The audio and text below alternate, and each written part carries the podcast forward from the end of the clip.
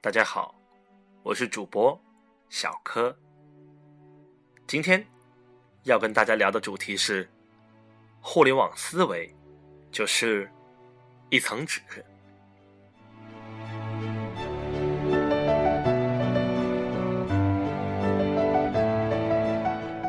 现在一些传统行业受到互联网的冲击，所以非常希望了解互联网的运行规律。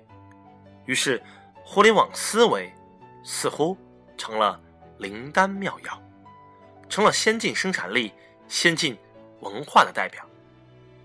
其实，互联网已经干掉了很多行业。它是一个价值的创造者，但它首先是一个价值的毁灭者。它在毁灭很多传统的商业模式。谁离互联网最近？互联网就先毁灭谁，在毁灭的同时，他再去建立新的商业模式。我这里说的毁灭，是一个形象的比喻，并不是真的把你彻底消灭了，而是说你被边缘化了，你的收入不再上升了，你的商业价值和商业地位正在萎缩，比如。无论你在电梯里还是在地铁里，几乎每个人都拿着一部手机在看新闻，而不像十年前人手一份报纸在读一样。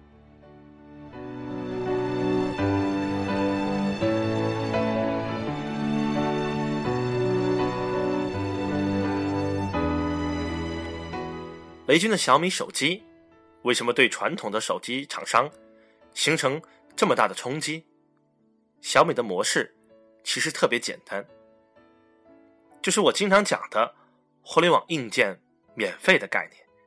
也就是说，它的手机会卖的很便宜，性价比会很高，因为它不再把卖硬件看成一个孤立的生意。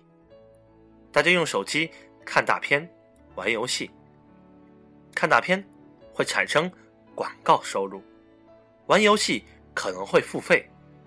所以，小米手机一出来，我就认为会对中华酷联靠卖硬件赚利润的模式产生很大的冲击。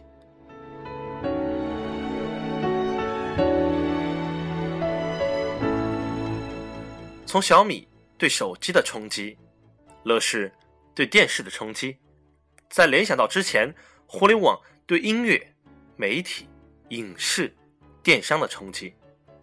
我们可以看到，一个公司规模越大，业务越成功，它在面临互联网冲击的时候，可能就越危险。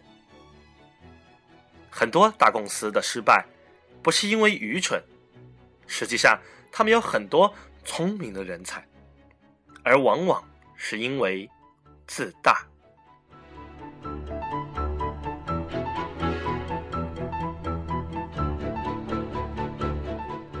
大公司看不懂新的模式，所以凭借老经验，对新生的事物报以嘲笑。但即使看懂了新的模式，他们又因为不愿意放弃既有的业务收入，而错失转型的良机，而这就给了小公司足够的发展空间和时间。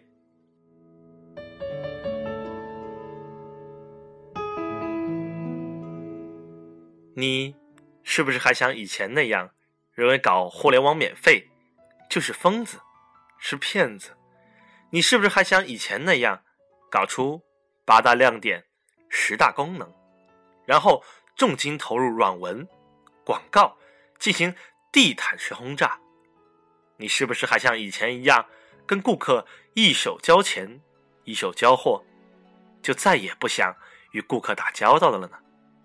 你是不是还像以前一样，做出了一款产品，说不上哪儿好，也说不上哪儿不好，然后差不多就供货了呢？如此等等还有很多。问题是，你是不是感觉哪出问题了，但又好像看不出哪出问题了呢？是啊，按照传统的经验来判断，哪里都没有错。但是你可能没感觉到，这个时代在发生改变。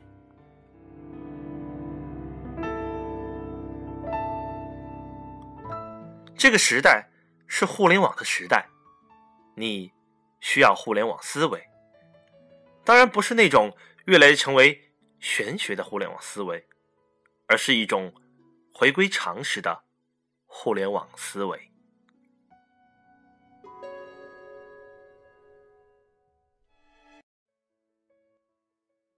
本段内容分享摘自三六零董事长周鸿祎自述《我的互联网方法论》。